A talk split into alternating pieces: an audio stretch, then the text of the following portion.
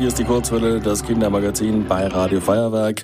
Und, äh, oh, das klingt nach unserer Luftreporterin Mali. Ich hatte mir schon gedacht, Mali, dass du dich heute wieder blicken lässt.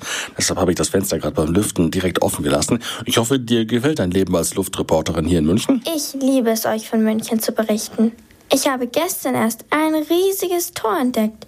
Das habt ihr Menschen bestimmt wieder nur gebaut, um euch selbst zu feiern. Hm, du meinst bestimmt das Siegestor, das in der Nähe der Uni steht, oder? Ja, genau, in der Nähe von den zwei großen Brunnen. Hm, fragen wir doch mal Henning Rader vom Münchner Stadtmuseum. Der kennt sich bestimmt besser aus als wir beide zusammen. Immerhin arbeitet er, arbeitet er ja für die Ausstellung zur Stadtgeschichte. Hm, rufen wir ihn doch einfach mal an. Mal gucken, ob er rangeht. Hallo Mali, hallo Björn. Schön, dass ihr euch wieder meldet.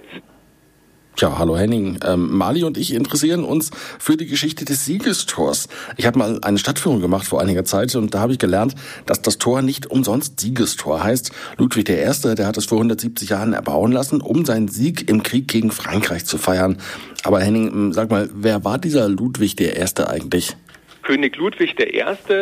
war der zweite bayerische König und sozusagen der Monarch in München, denn hier befand sich auch die Residenz und er war vor allem ein regelrechter Griechenland-Fan. Letztlich hat er dann auch die Schreibweise des Landesnamens Bayern, der damals noch mit AI geschrieben wurde, in die Schreibweise mit AY umgewandelt, so wie man heute eben auch noch Bayern schreibt.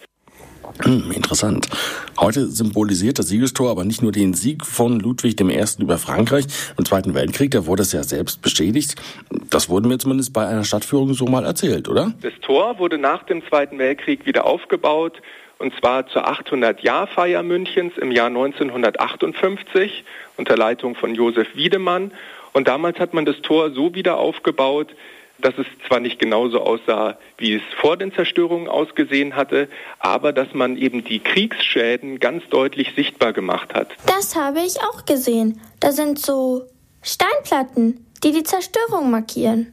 Aber seine endgültige Gestalt, so wie wir heute das Siegestor kennen, die hat es erst viel später, nämlich zu den Olympischen Spielen in München 1972 erhalten, als da nämlich die vollständig erneuerte Quadriga, also die vier Löwen mit der Bavaria-Statue, wieder auf dem Tor aufgestellt wurden.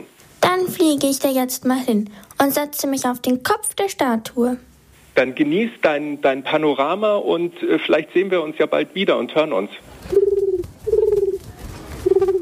Ja, dann tschüss Mali und guten Flug und tschüss Henning und bis zum nächsten Mal. Tschüss.